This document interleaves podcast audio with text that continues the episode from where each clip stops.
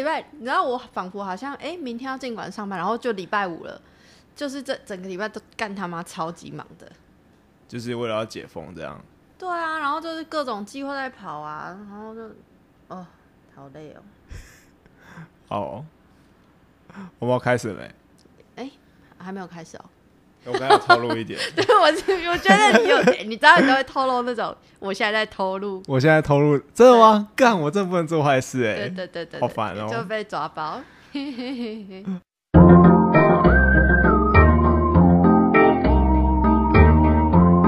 迎来到即时放送，我是爱丽丝。我是张继次，你也太没有力了吧！你不能因为你刚睡醒，然后就这种慵 慵懒的声音，可以吧？我觉得蛮性感的啊。有很性感吗？嗯，那你来唱两句，用慵懒的声音两句。爱沿着抛物线。好啦，好，谢谢啊，谢谢。嗯，哎、可是你看他，叫叫我建雅。对，哎哎哎，他是我偶像哎、哎、他当初我会去学学吉他，看我讲他小，我开始打结了，我们要再开场一次吗？不要，不是三二，欢迎来到即时放送。好，里面有有朝气了。他是咬螺丝的机器，对，我是咬螺丝，我是刚睡醒的爱丽丝。你是慵懒的 Alice。没错，好，哎、我之前就是学吉他，就是因为很喜欢蔡健雅，所以哎去学学吉他。嗯，然后我之前看过蔡健雅的访问，她有说她真的有一张专辑，就是她睡醒的时候就没有书画，嗯赶快冲去录音室，然后录音，嗯，就她连开嗓都没有开嗓，嗯就她就是为了要为了要呈现那种慵懒的感觉。哦，对哪一张啊？我忘我忘记哪一首歌，嗯就好像有一首歌就是比较慵懒的。嗯，对他的声音沙沙的啊，就很性感。嗯，她最近也出新的应该是单曲吧？嗯，对啊，我哦，也忘记叫什么名字可以了。听听看。哎，今天东京奥运开幕，哎，哦，现在，right now 正在开幕式。开。幕仪式。对我们跟不上潮流，我们没有看，我们在这里录音。嗯，我也是下午的时候聊天才知道说，哎、哦，原来今天是东京的开幕。嗯，对，可是最近大家比较有印象的，应该就是那个吧，就是飞机戴资颖他做经济舱的事情。对啊，我记得那天你好生气哦。对，但是我一开始是，其实我哎、我不懂为什么要搭商务舱、经济舱这件，就是选手为什么要搭商务舱跟经济舱这件事情。嗯。然后那时候好像一开始是他爸爸出来抱怨吧，嗯。但是我其实不知道他爸爸的角色，我不知道他他爸爸是不是兼他的教练还是什么的，嗯，就是有没有曾经当过他的教练。嗯。对，然后一一开始想说，你女儿是有比较骄纵嘛，一定要搭商务舱嘛。嗯我一开始的想法是这样，嗯但因为我我不知道脉络，我不知道说哦，原来体育署他之前有承诺过要好好照顾这些选手，嗯那有一些比较重要的选手可能就会安排在商务舱。嗯对，然后第二个不知道脉络就是我不知道哦，原来体育署有一些官员有跟去，嗯，或者是有一些其他的陪同人员，然后他们做的比选手更好的位置，凭什么？凭什么？凭什么？全部给我去做宠物运输笼，你直接坐货柜舱就好了，没傻小。错。然后后后来我才知道说，然后这件事情我在不知道脉络的情况之下，我也没有去多做批评。嗯然后是之后这些脉络大家一直补出来说，哦，他们之前有做过什么承诺，然后这些官员他们也有陪同啊，不是只有选手去而已，不是只有选手跟教练，嗯，所以这些脉络补齐了之后，干暴怒哎、我想要干杀小这些这些选手，他们已经冒着疫情的风险出国比赛，对，然后为台湾争光了。没错，结果这种体育署还搞这种包，而且体育署搞的包，这最近这几年超多的哎、嗯，对啊。人家啊，都叫他们体协啊，就是邪恶的邪。嗯，就真的很邪。我那时候马上联想到一件事情，就想想到说，哦，他们官员过这么爽，过这么爽，被大家知道是应该要被处罚的。然后之前航警啊，航不是有一个航警警员，他在航警上服务了五六年吧，就蛮久了。然后他好像就他在现实动态上面还是在贴文上面说，他这几年来没有开过一次单，嗯。然后每天去上班就是都很无聊，没有什么事情，就是一般警员该做的基本嗯什么开单啊，然后什么查勤或各种一些细项，原本一般警察该做的事情，但是在航警的职缺上，虽然他们有权利该做这件事情，或者应该做这件事情，嗯。可是航警就真的也没什么状况，真的，这个我有跟我的朋友讨论到，我朋友是警察，真的哦、然后他就讲到，他说这是真的，嗯他说航警，他就说航警可以过的，就是你考上就等于你下半辈子就都不用动脑袋，也不用劳动，就半退休的状态。对半退休状态。然后，但是讽刺的是，通常航警都是一个班里面的前几名才有机会去当，哦，就是他是哦就很浪费啊。就是如果他是，而且他是不只是学科，就是他的体能什么各方面都要非常好，才有办法去当行警。就哦他就是就是受训好了，然后分发分发去那个单位，然后就从此不用做事，超浪费人才的哎。然后那个人好像，那个行警好像不是因为发现实动态什么，他太高调了。对，他就太高调啊。他他就说他年年考绩被打一等，然后他不在乎，因为反正他钱很多又不用做事。然后这件事哦他写在哪里呢？他写他帮补习班广告，他写在补习班的那个广哦他是写告上面。在补习班的广告上面。对，就是考公职的那种补习班的广告上。哦哦，呃因为哦，因为他有在准备那个好像是研究所考试吧，哦，然后他可能有去补习。嗯，对对嗯对，哦、然后他就一边工作一边补习，然后可能告诉大家说这个工作多爽，写一些心得，已经考上了，然后写一些心得对对对。他可能那个心得被补习班拿来宣传，然后就不要扛这样对样。，哎、后来那个行警的处分是真的超严重的、直接两只大过免职，嗯，对，就直接你工作就没了。我觉得。可是我那个朋友说他是说真话的警察，他是说真，他讲的就对啊对真的啊，大家大家都说他讲的是真的啊，啊他只是把不能讲的秘密讲出来没，错。然后警政署就以他他伤害伤害公务单位的名誉为由，嗯然后就羁押两只大过。对，哎、这真的是，哎、我没有看过这么严厉的处分。你知道一一般在公务体系啊，嗯。甚至连职等要往下调这件事情，嗯。你做错事情，职等要往下调这件事情都不太可能。嗯，就是即便被调单位，要到一个比较低职等的位置，都还是要经过本人同意。嗯所以，所以公务单位很多高职等，然后不知道在干嘛的嗯职务，嗯什么参事啊、嗯参议，嗯。但这些都是良缺，但他们就超高职等，他们有可能是嗯可能是这个署长、副署长就惹上麻烦，嗯，就完完蛋了，不要扛，嗯他就必须要调离这个行政职。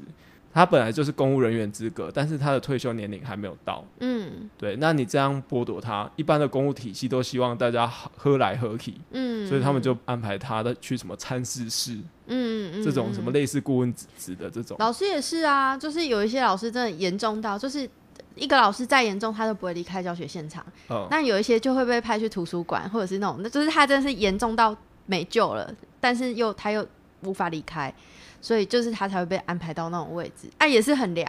哦，我就遇过那个身心状态超严重的老师，最后只教一个学生，只教一个学生只教一个学生，哦，然后因为他太他就很奇怪的老师，就听说他还把那个学生就是带到什么，诶、体体育是放篮球的地方上课，就是不要让别人看到他教学一样。就是通常我们教室就是教学在哎、教室、这样很可，怕哎、就很可怕、啊。个人嘛？一个人，然后他会把学生带去那个那个教室。这感觉会会像那个电影场景，我们之前在讨论的那一部叫什么？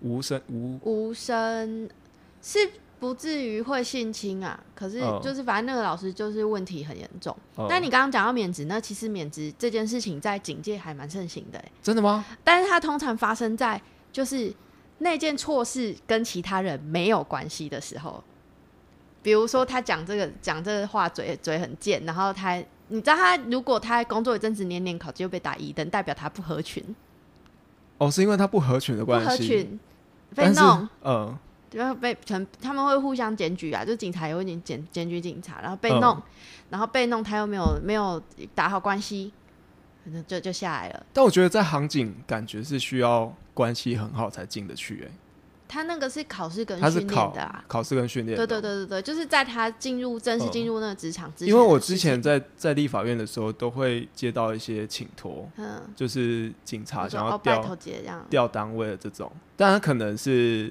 一开始就去那里，哦一开始就去那哦一开始的分发可能就是真的是按按照成绩的，对对对对，可能是，之后要调动嗯。才需要一些你知道政治力的介入，嗯，对，之前还有一个我觉得还蛮有趣的，就一个警大的学生嗯，去拍 swag。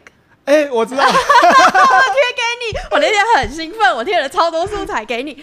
他去，他就是去拍 swag，可是他没露脸哦。嗯，然后他是怎样被比对出来的？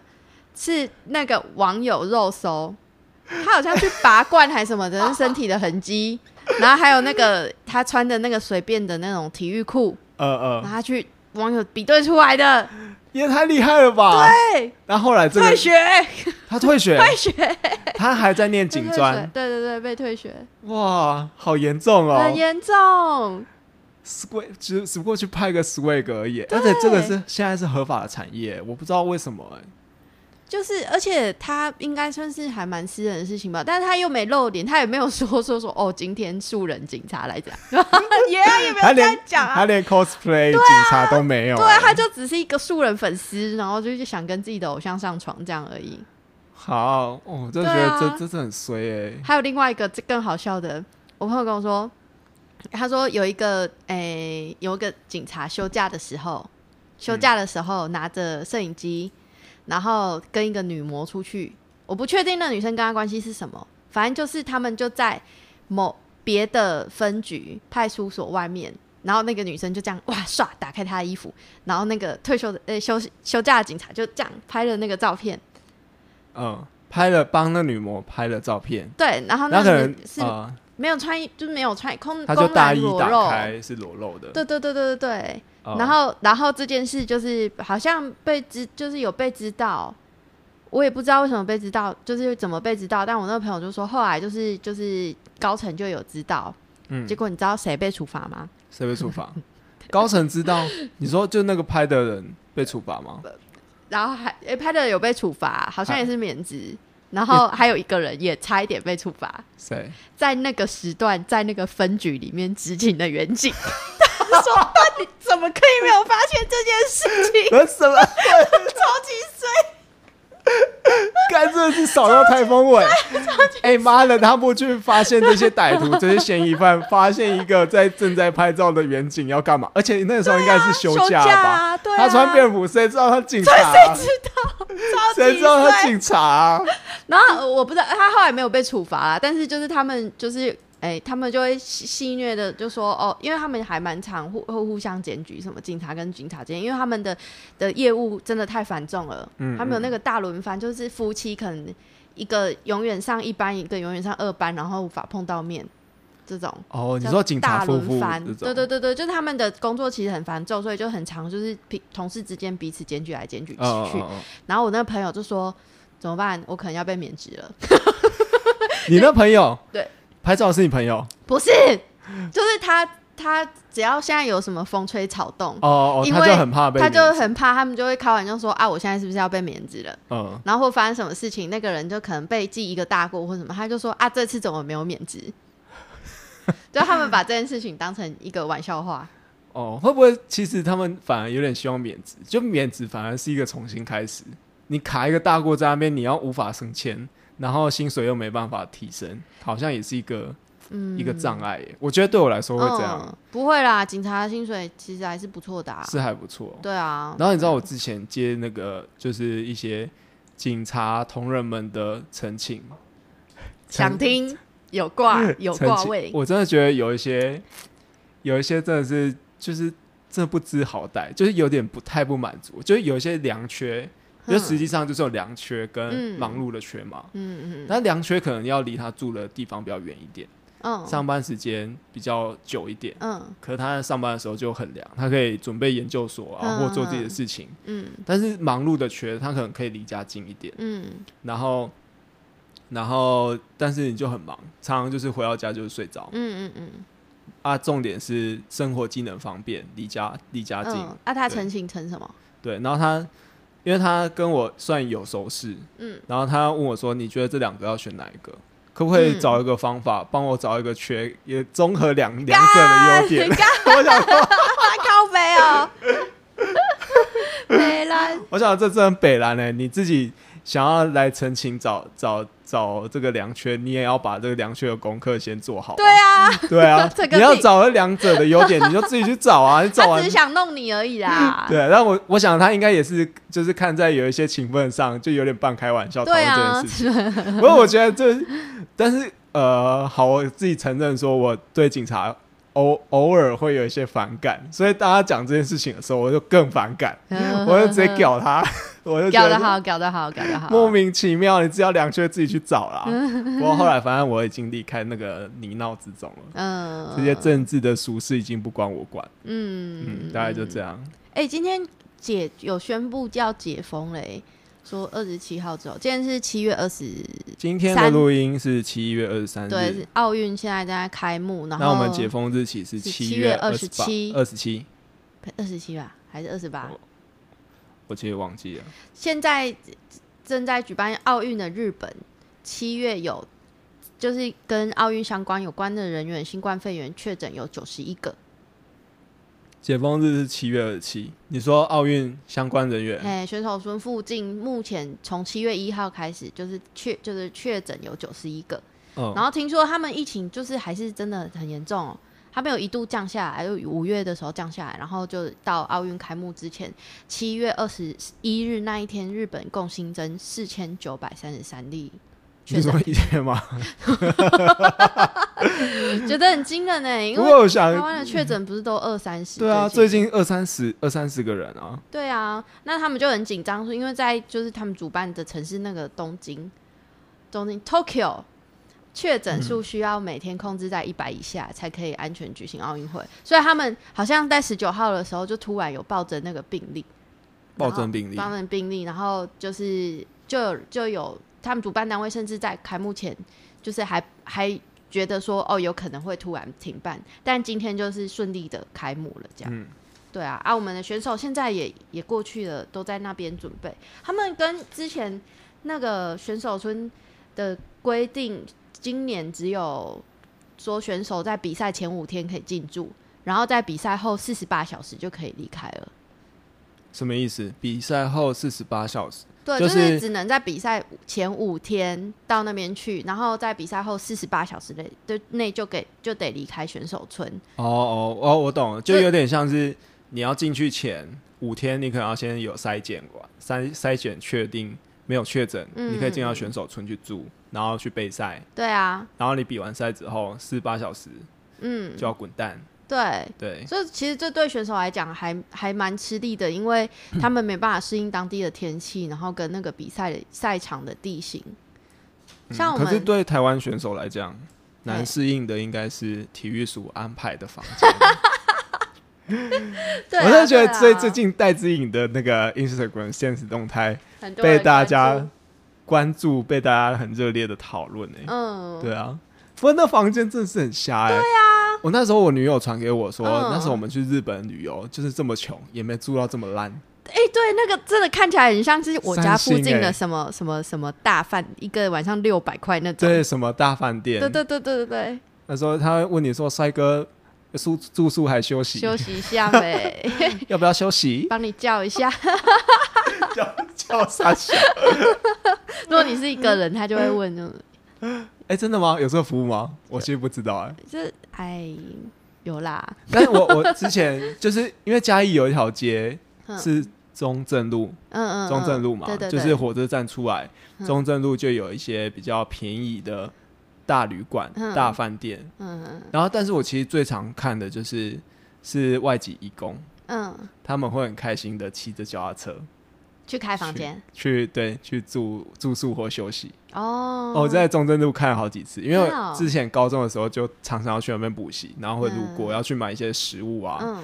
然后就看到外籍义工很开心的，嗯，就是那个脸上藏不住笑容的，放假，对对对对感觉。大家就是休息一下，对，所以他现在的客群可能，但疫情不确定，嗯，对，可能之前的客群可能就有可能是外外籍义工，哦，因为它毕竟它便宜，对，嗯，它还有还有一条街，就是里面的家庭理法全部都是不纯的，之前好像讲过。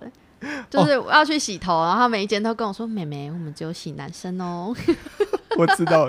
哎、最近解封的规定啊，就是按摩，”嗯，按摩可以，按摩液可身体以，可以，可以，但是你那个按摩液者，不可以把口口罩脱下来。嗯嗯，对，意思就是说，只能纯按摩，不可以纯按摩，只能纯按摩。只，能纯按摩啦。你要能纯按摩，你想要一套、两套、半套都不行。点三点五都不行。哎、你这术语真专业。好懂啊。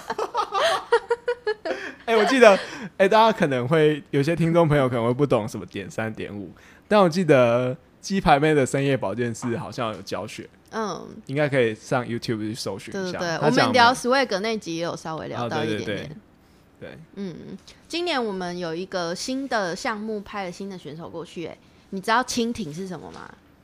你说溯溪的那种蜻蜓吗？对，它其实就是独木舟。然后我之前不知道奥运有这个项目、哎、我也不知道，我因今天为它需要它需要河啊，它需要湍急的河流。那所以它实际上比赛是怎样？在户外吗？还是它是用模拟河？它是在一个水上中心，然后那个水上中心就是、就是会创造出就是激流，嗯然后跟那个河道，然后它它很神奇哦，它是诶、我们派出的选手啊，他是参加蜻蜓的激流项目，然后他叫做 他是首次台湾第一人。首次拿到参赛资格的，他叫做张竹涵，然后他在二零一九年西班牙就是世界锦标蜻蜓激流世界锦标赛中是全世界第二十六名的成绩。然后哦那蜻蜓超神奇的，我觉得看起来超级好玩的。嗯，它就是你有去过秀姑峦溪泛舟吗？没有，但我就是常常会听到，蛮想去的。嗯，它就是超级湍急的河流，然后那个河流上面就会绑那个绳子，然后有一根一根就是塑胶的，像像是钓竿的东西。然后选手可能就是会规定说，哦，你一定要碰到哪一个，或是你要越过哪一个。哦哦，就有点像障碍赛，你要去突破这些，你要绕过去这些绕过去。或钻过去。哦哦哦，但，你有没有玩过那个 Switch 那个划船的？我没有没有玩过。干，那手超级酸的哎，就是你要看那个水流的方向，就是你你有的有时候你身体还要就是整个整个蜻蜓要旋转，哦，我我知道，要回头这样。我大概可以，就是我虽然没有去秀姑峦溪划过独木舟，但是我去海边划过，而且那一次真的翻船，我真的差点觉得会死在海 海上。翻船，翻船很可怕。那时候我跟我妹一起，然后我们就是搭着双人的那种，算独木舟，两个人还算独木舟吗？反正就是嗯还是要靠划桨嗯去滑。动，然后我们就一直滑，你跟你妹去滑，去滑，而且我爸不知道跟我爸跟那个在垦丁的朋友，嗯。他要带我们去，嗯，但是他他们不知道为什么就找到一个很偏僻荒凉的海域，就不是观光客会去的，但是嗯。偶尔还可以看到稀疏的几个玩家，嗯。但是玩家、哦，专业玩家，对，不是观光客。哦。然后反正我们就就去就去玩，嗯，就那天嗯浪就一直往外推，一直往外推，然后想说，哎，干不行，我跟我妹说不行，我们要回头，然后我们就要回头嘛。回头的时候，就是你你跟独木舟跟浪的方向是平行的话，就很容易翻船。嗯，我们就要回头的时候就啪，然后就翻倒了。嗯然后翻倒还好我们有穿救生衣，嗯，然后那那时候我就赶快确认一件事情，就确认我可不可以踩到底。妈的，我踩不到底，你几公分？我一百七十三，多长？哎，不是，沙子要多长？一百七十三公分，对对对踩不到底，踩不到底，好可怕！你妈你妹应该也踩不到底。对她踩不到底，然后我们就是试着想要游回去，但是浪又一直往外打，一直往外打，真的整个游。那、你被冲走了吗？我真的觉得快回不去了。然后那时候有个帅气的玩那个冲浪板，他就是有上面是风筝，就他们可以拉着风筝然后冲浪的那种，嗯，他就来救我们，超帅。好帅哦！好帅，而且他应该不是救生员，他真的是玩家。然后他就拉着那个风筝，然后就靠过来，然后就把我们，他叫我们，拖回去对他叫我们拉船，然后然后把我们拖回去。哇，那他那是有动力的吗？还是他就是靠着那个风筝？应该是靠着那个风风筝，就好厉害，哦！很厉害。我那时候真的是生死一瞬间，就干，真是快完了。然后你把你爸带你们去那玩，他自己没下水，这样他 没有，而且他他应该也不知道我们经历了很恐怖，就应该不知道我们内心戏，要想嗯啊，还好有人把他救回来，没事没事，嗯，我们可以去吃饭了。那真的很没这这么 easy 吗？他真的很不容易耶。他说那个在这个项目当中，他赛道长度是两百五十公尺，要设置二十五道标杆，然后选手必须要在最短的时间内用正确的顺序跟方向哦通过那些标杆。哦，如果没有正确的碰到或者是翻船，就会被罚扣分。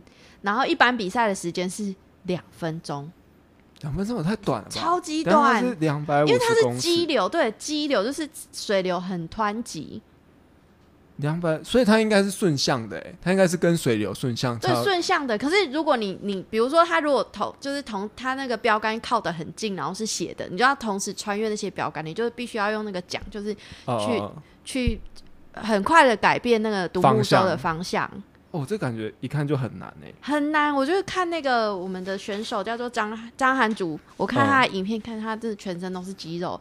然后他说他为了适应那个日本的那个天气，他选在正中午的时候去练习，因为他他备没有备赛的时间呐。哦哦哦。他他只能五天前去那边嘛。哦。对，然后而且他今今天二十三号，哎，昨天抵达，对不对？昨天我们选手什么抵达？昨天还是前天？昨天抵达，然后昨天二十二号嘛，然后他们他是二十五号开始比赛，哦，这样所以时间超超级短的啊。然后所以他自己备赛就只能他三十八岁，对啊，三十八岁，三十八岁比奥运哎，对，好猛哦！他坚持了十七年，就这是一个超冷门的运动，我真的不知道运就是奥运有这个项目。我觉得三十八岁还可以比奥运，这真的超神奇的哎，这真的是对我们一般人意志力有够强哎。就因为三十八岁大概已经是体力，已经不是体力巅峰的时候了。体力巅峰大概是二十五到三十岁这个时候，大概是这个选手年龄对黄金的时期。嗯嗯，对啊，就很希望他可以有好的成绩，然后也希望我们台湾派出去的选手都能够平安。对，那个奥就是这次日本举办在疫情之下举办奥运，就是大家都就是很多安全措施都被拿来扩大讨论。然后他们的赛事其实都会签署一个就是免罪条款，就是如果选手发生什么事情的话，就是协会还有奥运奥运的主办单位是免可以免责的，可以免责。可是就是一就是他们年年都会签，但今年日本就被放大检视，然后就很多就是新闻就特特别就是把那个合约的内容写出来，就是他们要求每个。愿意来参加奥运的选手都要签这个。我同意，我参加比赛的风险和责任由我自己承担，包括对我参加或参加比赛的任何影响，因潜在因素而导致的严重身体伤害甚至死亡，例如参加奥运会期间的 COVID-19 和其他传染病或极端高温等。哦，就选手被要求签署这个，他就是奥运协会要把它划开那个界限，就要把这个责任不希望归属在他们协会身上。对。但很多选手还是希望他们可以如期的参加，因为奥运四年一次嘛。对，对，你想，如果如果一个选手他错过了这一次的话，可就是从上一次开始算的话，就是等了八年哎。嗯，就会整个错过他的那个选手的黄金时期。好了，我们录到这里，休息一下。我们休息一下。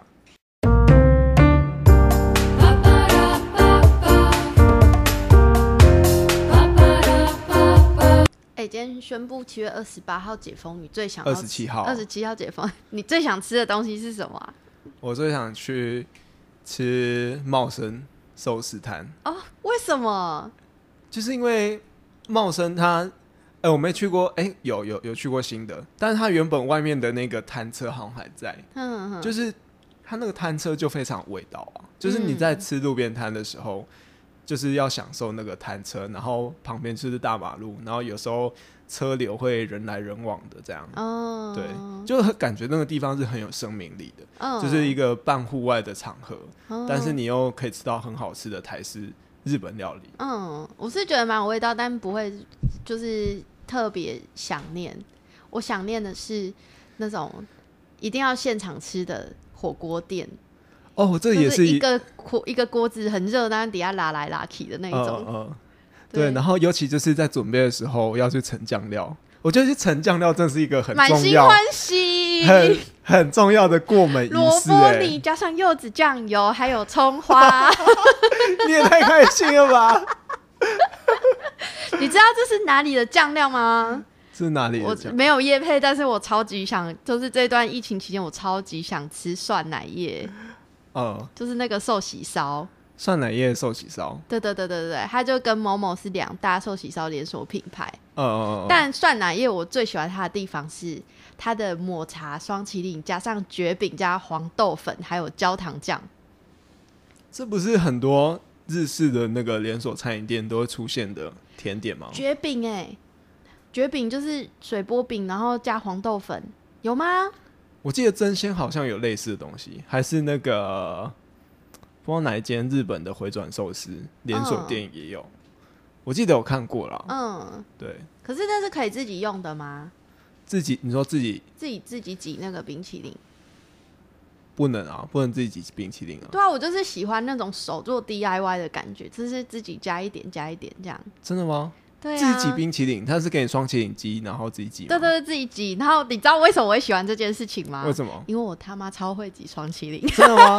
你可以挤出这样一层一层。可以，真的吗？你知道为什么吗？因为我在麦当劳打工过，那哦个蛋卷冰淇淋一次人家都点五只，我可以在我的手指头缝夹三个那个饼干皮，然后这样就是这样一边，然后我的手这样旋转。你说第一支第一支用完之后，你的第你的中指跟无名指的缝缝夹第二支可以继续旋转，对一层一层，然后你食指跟中指的第三支可以继续把它完成。对对对对对啊，你要怎么么拿给客人？你要这样的，你就这样一只手伸出去像，麒麟往下骑？你的双你的蛋卷冰淇淋好喽，往前推。脱节的超级好，所以我就会约约，就是一起去吃，说，哎、哎、走，我们去吃冰淇淋，然后他就会挤出那个怪物冰淇淋，然后我就会笑他，我说，哎、你看，然后 很得意，挤得很漂亮，这样，我说，你看三圈标准的，哎、那那个夜市夜市那个很长的冰淇淋，那个、嗯，那个难度会更高。那个不能挤，那不能挤，因为那个太水了，可是那一只一只很长哎、不能挤什么意思？就是它不能够堆叠的很扎实，哦，你会发现它它只要稍微一用力一点压，它就会化成水，哦，有有有，它融化超级快。它融化很快。对对对对对对，哦啊，麦当劳那个蛋卷冰淇淋，就是挤的时候，你要有一点在跟那个机器对抗的感觉。对抗对，就是它挤下来，你不要让它马上，就是它要填满那个杯子，你要对抗那个重力，填满到一个程度，然后你的手就是要让那个双麒麟不可以溢出那个边缘，哦，稳定缓慢的旋转。哦，好专业哦！哎、我要再问另外一个，帮听众朋友们问，因为这也是我心中长久疑问？到底冰旋风的那个机体是不是蛋卷冰淇淋的冰淇淋？是啊，是一样的，是一样的。所以真正省钱的方法是，我买两只蛋卷冰淇淋回去跟 Oreo 拉在一起。可是你你完全你绝对无法做出那个当下的口感，哦，没为什因为么？饼干要脆脆的，然后那个冰淇淋要没有融化，所以你自己是无法制造的。你买外面的冰淇淋，它就是会融化，会水水。哦，好哦，而且还有一个很重要的步骤，就是你拿到那个蛋卷冰淇淋的时候，它的汤匙一定是插在里面的。对，因为它是那个那个汤匙是会在那个机器上面，然后一起把它一起拉拉一拉。对，这这是最重要的部分。你为什么讲到这个很兴奋啊？因为因为我很热爱双麒麟，觉得很好吃。嗯，我在麦当劳工作，我最喜欢吃的就是那个冰旋风跟麦克鸡块。哦，嗯，可是哦，好哦，哎、我觉得那个冰旋风的机器也很奇怪啊，就是不是觉得很神奇，嗯。因，为它就一直绕圈而已。然后我就在想说，为什么它绕圈就可以把整个 Oreo 拌的好均匀呢、它是有上下吗？它 Oreo 的粉是，诶、挤完那个那个蛋卷冰淇淋之后，Oreo 的粉好像就是用一个机器咔咔一次两次，就是直接撒上去，然后真的是靠那个汤匙旋转的，对啊，我就觉得那个机器很神奇，就没有很均匀呐、没有很均匀，没有很均匀呐、真的哦，你就是被好吃蒙蔽了眼睛，就随便拉一下而已，哦那随便拿一下，那是手动的，它没有什么精准，没有那是手动的吗？手动啊、你你的意思是说，那个汤匙是固定在机器上，然后是人在下面摇那个杯子，对啊，是吗？对啊，旋转呐、这样啊，我以为那个机器会自己动、欸，然后再咔咔把那个就是汤，就是它的汤匙脱离下来这样子。哦，好哦，我们赋予 Oreo 太神圣了，我真的在被好吃蒙蔽蒙蔽了、欸，就说哇，这个密度、这个精准度没有，对啊它就是随便拉的而已。但我不知道，因为我我我在麦当劳工作已经是好久以前的事情了，哦而且也没有工作很长的时间，嗯那很累啊。就是就是我是负责那个车车到点的，我觉得嘴巴厉害，但是我身体劳动不行。嗯，你可以为我们示范一下吗？就是我我那时候就是从那个内场柜台点餐，然后他嗯再进阶就是那个车道点餐，嗯，然后他收银跟那个点餐是同一个人，所以你嗯可能在帮客人结账的时候，你要帮下一个客人点餐，嗯，所以你必须要用头脑就先记住，就是那个客人点了什么。啊，我们先模拟一。次，我们先模拟。好好好，我。们咔咔，我们已经到，我们摇下车窗。你好，欢迎光临，请问今天需要什么呢？不是通常都会先有推荐餐吗？就是有点及时的。他如果是哦，对对对对，就是然后那一场这时候就会喊麦香鸡好吃哦，请问今天要不要来一份好吃的麦香鸡呢？我要一份麦香鸡套餐，薯条不要加盐。需要加二十九元加购四块麦克鸡块吗？我要加购四块麦克鸡块，饮料是去冰吗？饮料可乐无糖去冰，好，需要袋子吗？不用手提袋。好，下个窗口结账，谢谢。你真的不用怕失业，感觉可以随很顺啊，很顺啊，而且干，你知道，就是超级忙的欸，就是我还要去帮忙补那个糖浆桶，要拖那个超级他妈重的瓦斯桶，然后前场没有薯条，你还要去冷冻库帮忙补。我有一次就被关在里面，嗯，但是关在里面，然后那个车子来了，叮咚，怎么办？我在里面，你好，欢迎光临。有你有抢过这个，好心酸哦。对，然后那个那个客人就到下个窗口要等结账，然后发现窗口没有人，然后就用那个无线电说：“经理，我被关在冷冻库，你可以帮我开门吗 好 crazy 的？”工作，就。很好笑哦。那你还想吃什么？解封之后，我还想吃什么？我觉得火锅，哎、火锅也算一个，因为火锅它的那个临场感很重要。嗯，对，我觉得就是重最重要的就是去到餐厅吃饭，不管是一个人还是跟朋友。嗯，你现在有揪好团了吗？有啊，你已经揪好我已经揪好通话，唱歌通，然后跟那个我要去一个热炒店那个，唱歌还不行啦。诶、唱歌好之后嘛，唱歌之后啦，哦，啊，我已经哦，你是说这一波解封之后哦、这一波解封还不能唱歌啊。哦，对对对对对对。对，但吃饭我们已经有约好，就是要去吃一个蛇鳖套餐。但我觉得现在大家不要先，还是不要先太期待好，因为现在双北说还是境内用，嗯嗯我觉得这个境内用可能会蔓延到全台。哦，我想要看，都已经降到二级了，嗯还不让我们放我们出去吃饭。就好啦，是是很想念那个感觉，但是配合疫情还就是还是会愿意忍耐。只不过就是随着就是它降级了嘛，所以就各种遐好了想我们先想象出来嘛对，先想象先想象。那第二个想要吃的东西是什么？我想去那个居酒屋喝生啤，喝生啤。喝生啤，然后点热烫烫的串烧，哦哦，这不错哎。这无法取代的感觉，就是那个居酒屋的声音，然后跟那个气味下去，你 你的记忆就会断片了。你干嘛？我要先泡掉，不是大家真的要小心揪 Alice，揪 Alice 喝酒这件事情。怎么样？怎么样？我没有喝酒吧？干你这录音的时候喝酒都已经整个腔掉了，就不知道直接供他小哎、干嘛突然告状？我因为那个啊内心有阴影，我回去又不知道怎么剪。就无无可取代的感觉，就是在店里面，然后就是和跟朋友喝酒，然后吃东西。那你在嘉义有想象是哪一间居酒屋吗？嗯，有，但是诶、就是我喜欢那个福方九十、嗯，然后跟新生热炒，哦新生热炒，但新生热炒比较不喜像，欢。比较不像居酒屋，它就是热炒店。对对对对对对哎、对，我觉得新生热炒真的是，哎、我们没有一起吃过新生的，有有吗？我们工作队去那边聚餐过。诶，还是那次你那是体？育馆，没有，我记得我们没有去。有有没有去新生聚餐过？那你可能没有去吧。我刚才我跟其他一男朋友有去新生热潮嗯，过，哎、我觉得新生热潮好像真的串联了我的生命、哎，因这么严重？真的真的，因为他从我小时候，我外公就会载我们去那边吃热炒，嗯，对，哦，然后后来结交一些异男朋友，因为异男就不用去一些有冷气的地方，嗯不需要去就精美装潢。对对对，就要吃好吃假丑霸，然后又大份，对，然后就去新生热炒，哎、真的是，我觉得新生热炒很专业的一点就是他会问你几个人，嗯然后他会炒你需要的分量，嗯嗯嗯，对嗯你不用在那边想说啊大份够不够，大份会不会太多，小份够不够这这种问题，嗯，而且又很便宜，然后出餐很快。我喜欢吃它那个金沙小卷，哦。它还有一个西瓜棉鱼汤哦，还是什么？哦，真的、哦，哎、嗯我没有喝过这个、哎。但我每次去那个西，瓜白白的地方去煮的。我每次去热炒店一定会吃宫保皮蛋。哦，对，那个好好吃，干，好对。想念了，不要再说了。对啊，大家可以想一下，就是之后的解封之后可以做什么？对，但我觉得现在有一种那他可能待待在家里已经习惯了，你会害怕吗？你会害怕接触到外面热闹的世界吗？干，我有点怕。好像最近大家都有一种这种害怕的那个想法、欸。对，但我觉得我开始开始回忆起以前是怎么样去 social，那甚至是跟一些很亲近的人 social，也是有点距离，有有点陌生这种嗯，运作模式，所以就已经开始在渐渐的回忆这件事情。哦，对，我还没有接受，我还不太想接受。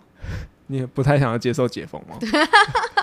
你想要继续瘫在沙发上耍废吗？对，就是他很合理的给你给你一个不需要就是精神就是精神劳动啊，不需要情绪劳动的一个很很舒服的距离。